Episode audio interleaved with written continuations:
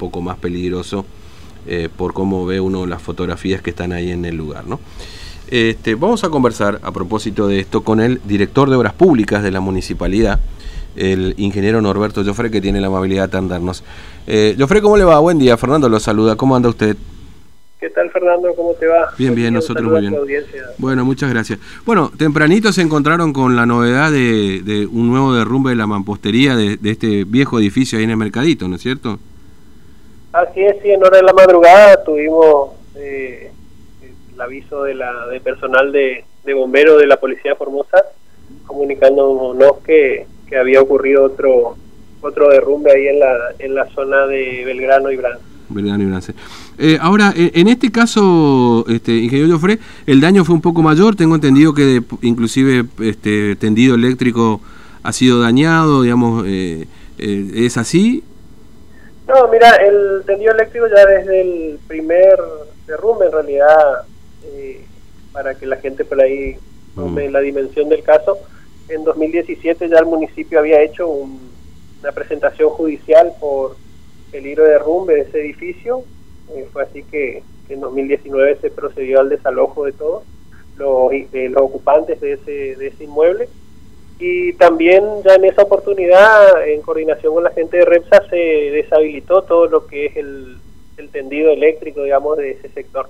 Mm, eh, así que ahora, en esta oportunidad, bueno, al ocurrir este derrumbe, eh, lo que sí tuvo impacto, digamos, sobre las vallas de contención que se habían puesto sobre el cordón, pero todo lo que es tendido eléctrico ya estaba eh, desconectado y deshabilitado, digamos, ya hace tiempo.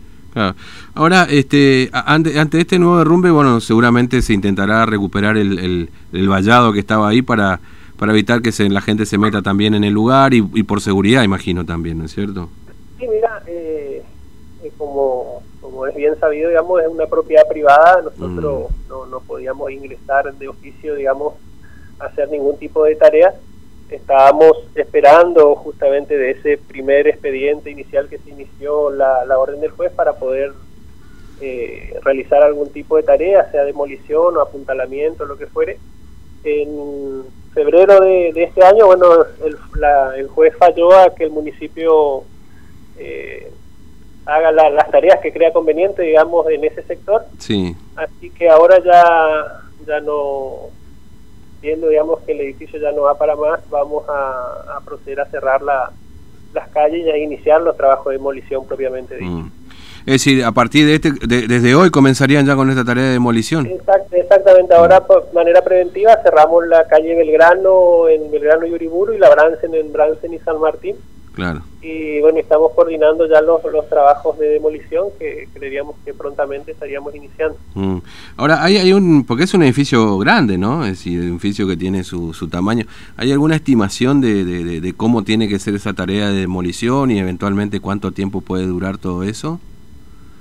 Eh, mira, por eso estamos evaluando ah. esto, estamos ya hablando con la contratista que va a desarrollar los, los trabajos, eh, están el personal calificado haciéndolo trabajos previos necesarios y también tendremos que hacer las comunicaciones pertinentes a todos los vecinos y linderos ahí del sector. Claro, claro, sí, eh, sí. Pero estamos justamente ocupados de ese tema, así que ni bien se, se resuelvan todos esos mm. eh, detalles, se iniciarán ya los trabajos de demolición. Eh, porque es un edificio que tiene una parte sobre calle Belgrano, ¿no es cierto? Pero me parece que la mayor parte está sobre calle Bransen, si no me equivoco, ¿no? tiene prácticamente 40 metros sobre calle Bransen y tendrá unos 20, 25 metros, eh, perdón, sobre calle Belgrano y unos 20, 25 sobre la Bransen.